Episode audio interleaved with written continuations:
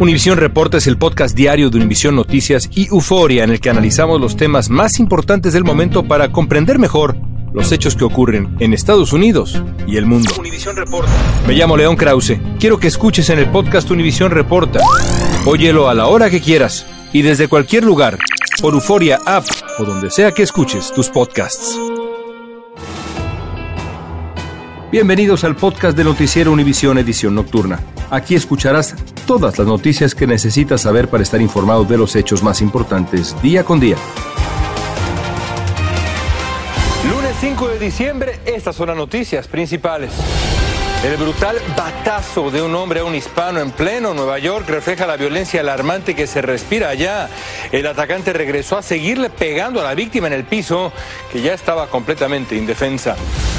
Acostumbrados a luchar con viento en contra por su legalización, los Dreamers siguen con cautela un nuevo plan para lograrlo. El reto es el mismo, convencer a un grupo de republicanos de que se lo merecen.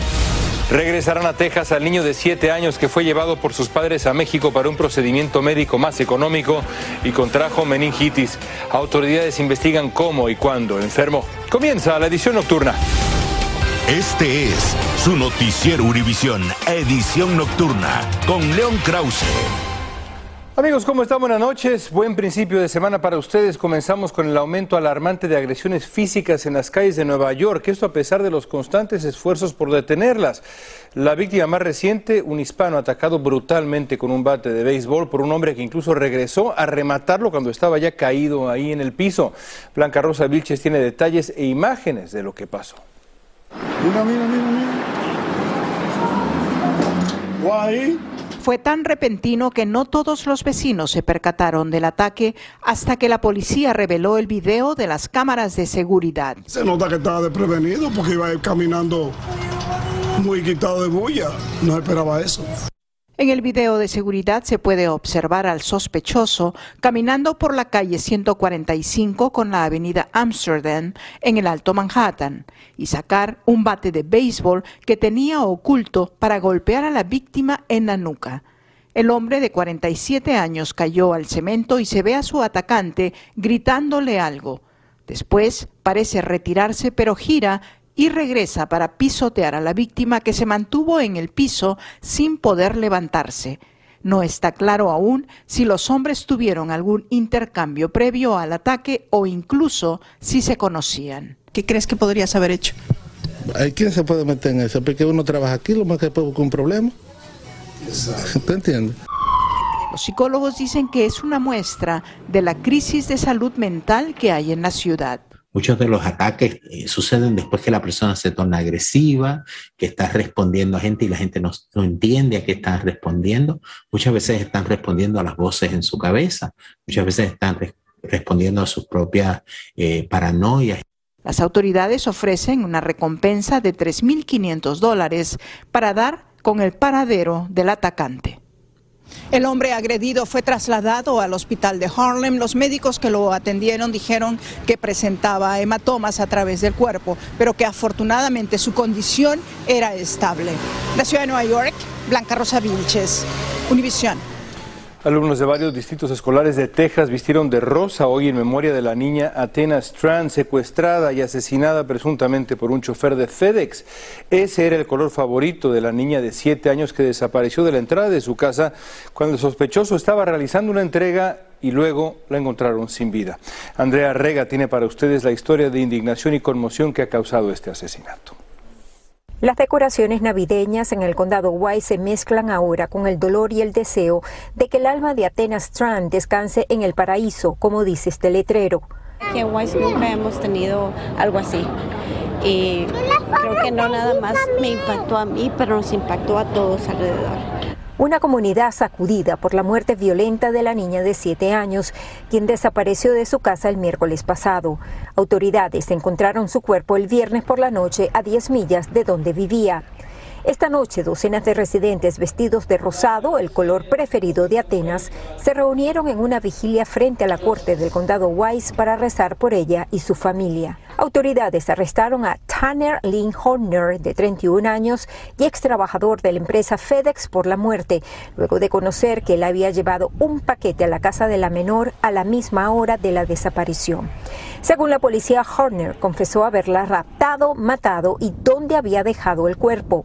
La primera dirección que dio fue falsa, la segunda los llevó al cadáver. Según las evidencias, la menor murió una hora después de su rapto. El sospechoso sigue en la cárcel del condado Wise, aquí en Texas, bajo los cargos de secuestro agravado y homicidio capital y una fianza de un millón y medio de dólares. Desde Texas, Andrea Rega, Univisión.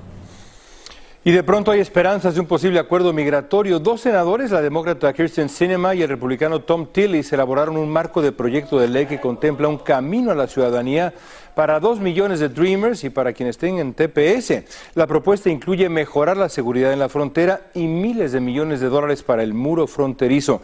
Dulce Castellanos tiene reacciones que llegue esa oportunidad, que nos llegue ese regalo. Las esperanzas nuevamente se ven reanimadas para algunos beneficiarios de DACA, quienes ahora ponen su anhelo de una solución permanente en el borrador de un proyecto de ley bipartidista. Último empujo que tal vez sí pueda llegar ese esfuerzo de tener la oportunidad de llegar a tener el deseo de, de ciudadanía. La senadora demócrata Kirsten Sinema y el senador republicano Tom Tillis estarían trabajando en una medida que requeriría de 25 mil millones para reforzar la frontera. Se extendería el título 42 por un año, se contratarían a más oficiales y jueces para acelerar las solicitudes de asilo y se invertiría en los operativos de ICE, a cambio de legalizar a dos millones de Dreamers.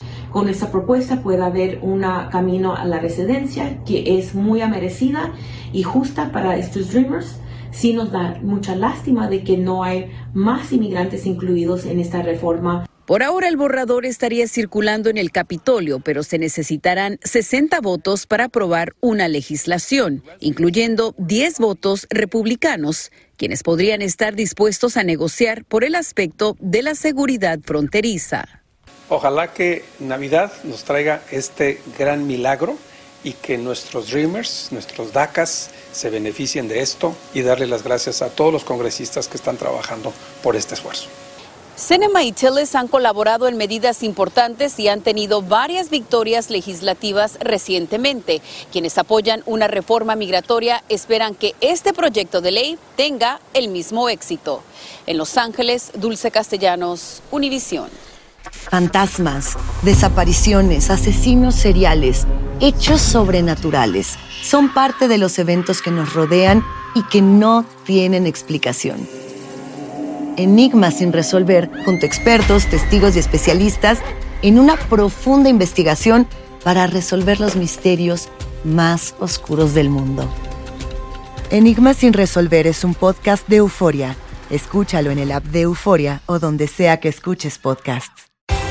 Continuamos con el podcast de la edición nocturna de Noticiero Univisión. La Corte Suprema tiene entre manos una disputa legal muy delicada que enfrenta los derechos de la libertad religiosa y el de las personas de la comunidad LGBTQ. Una diseñadora gráfica cristiana se niega a diseñar páginas de boda en Internet para parejas del mismo sexo, alegando que va en contra de sus creencias religiosas. Luis Mejid nos habla de los indicios que se muestran en las primeras audiencias en la Corte Suprema. La Corte tiene que decidir si esta mujer de Colorado puede rehusar diseñar una página de Internet para el matrimonio de una pareja gay. Ella dice que no discrimina, pero que promover matrimonios de homosexuales está en contra de sus valores cristianos. En sus preguntas, la mayoría conservadora de la Corte pareció inclinada a darle la razón a la diseñadora, poniendo más peso en su derecho de libertad de expresión que en los derechos de los homosexuales. Hace cuatro años, la Corte Suprema consideró un caso similar en el que un repostero, también de Colorado, rehusó cocinar una torta para celebrar un matrimonio homosexual. La Corte falló en esa oportunidad en favor del repostero, pero las condiciones eran muy específicas a ese caso. En este otro, el alcance va a ser mucho mayor. Si yo soy, yo digo que soy un verdadero cristiano, ok, tengo que defender mi fe. Para los cristianos es un tema de libertad de religión, pero otros lo ven como un serio precedente que permite discriminar. Nosotros vivimos en un país donde los derechos son para todos y para servir a todos y todos iguales, no, no en un país donde ah, discriminamos contra unas personas y con otras. El tema todavía no está decidido, pero algunos analistas, viendo la composición conservadora de la Corte y sus antecedentes, pronostican que los derechos de los creyentes serán nuevamente favorecidos. Es un caso difícil, eh, pero yo me iría por ese, por ese camino, viendo la composición actual de la Corte Suprema. La decisión será anunciada al principios del verano. En San Francisco, Luis Mejid, Univisión. Gracias, Luis. El Departamento de Seguridad Nacional, mientras tanto, anunció hoy que va a aplazar la entrada en vigor del uso de la identificación conocida como el Real ID en viajes domésticos y para el acceso de algunos establecimientos federales. Del 3 de mayo del 2023 lo va a cambiar al 7 de mayo del 2025. Así da tiempo a todos los residentes del país a que adquieran esta nueva licencia de conducir o la tarjeta de identificación estatal para que cumplan con el requisito establecido por la ley federal del Real ID. Este aplazamiento se debió, bueno, básicamente a los atrasos que causó la pandemia de COVID-19, incluyendo la extensión automática de fechas de expiración de las licencias e identificaciones hasta cambiar los servicios a base de citas solamente. Usted podrá adquirir su Real ID a través del Departamento de Motores y Vehículos del Estado donde reside y después de que entre en vigor el uso del Real ID, las agencias federales como bases militares, cortes federales y la Administración de Seguridad del Transporte tendrán prohibido aceptar su licencia o tarjeta de identificación regular Ahora, en otras noticias, mañana reanuda sus deliberaciones el jurado del juicio penal por fraude fiscal a la organización Trump, acusada de ayudar a evadir impuestos personales a sus principales ejecutivos. La corporación del exmandatario enfrenta nueve cargos, entre ellos falsificación de registros comerciales, conspiración y plan para defraudar. Fabiola Galindo tiene el reporte. Efectivamente, el gran jurado conformado por ocho hombres y cuatro mujeres continuarán las deliberaciones el día de mañana y podrían llegar a una decisión tan pronto como esta semana. El juez a cargo de este caso le recordó esta tarde que ellos están bajo juramento de basar su veredicto solamente en la evidencia y no en sus opiniones personales sobre el expresidente. Si bien Trump no está directamente acusado en este caso, su nombre fue mencionado varias veces. En este caso, en el que se le acusa a su empresa de fraude tributario y de conspiración para evitar el pago de impuestos, pues se presentaron pruebas en las que el expresidente habría firmado cheques emitidos para sus ejecutivos en los que les hacía pagos extraoficiales libres de impuestos, sobre todo para pagar apartamentos y autos de lujo. Este tipo de beneficios por ley debe pagar impuestos, algo que se habría evitado en este caso y se habrían ahorrado en la organización Trump millones de dólares al evadir impuestos. Ahora bien, la defensa del expresidente dice que la firma contadora de esta empresa debió estar a cargo de darse cuenta de estos errores y que el presidente desconocía totalmente lo que estaba sucediendo. Culpan además a Allen Weinselberg, un ex testaferro que por décadas trabajó para la organización Trump, de haber sido el único que se benefició de esta maniobra. Él ya se ha declarado culpable y está participando activamente de esta investigación y de este caso. Así que vamos a estar muy pendientes. Este caso importa porque Trump es el único candidato por el Partido Republicano que se ha presentado a la candidatura presidencial de 2024 hasta ahora. Regreso con ustedes. Gracias. Hay preocupación en la comunidad médica en California, mientras tanto, por un notable aumento de casos de COVID-19. Al parecer se debe a que muchas personas no se cuidaron durante las reuniones por la cena del Día de Acción de Gracias. Y lo más alarmante es que la mayoría de los casos se ha dado entre personas de mayor edad. Desde Los Ángeles, Jaime García tiene más para ustedes. Nuevamente resurge una ola de coronavirus en California.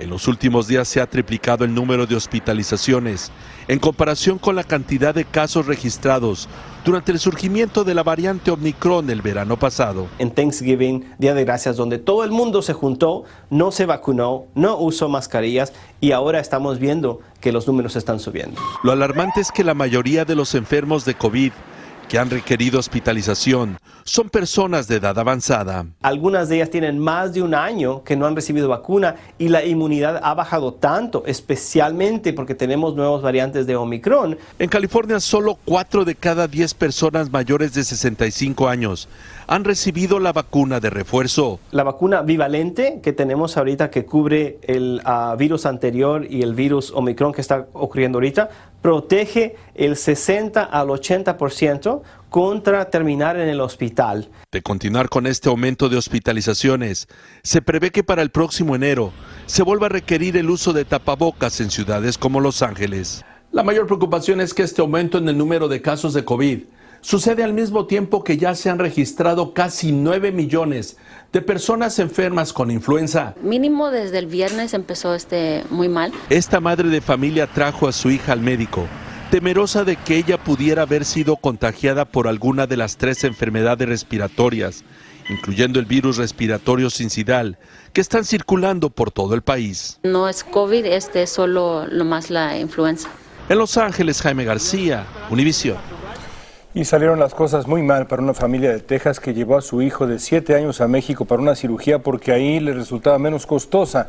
Y es que tras la operación el niño contrajo meningitis en uno de los hospitales que ahora están cerrados por un brote de esa enfermedad que ha matado a varias personas allá. Iván Macías nos informa desde la Ciudad de México.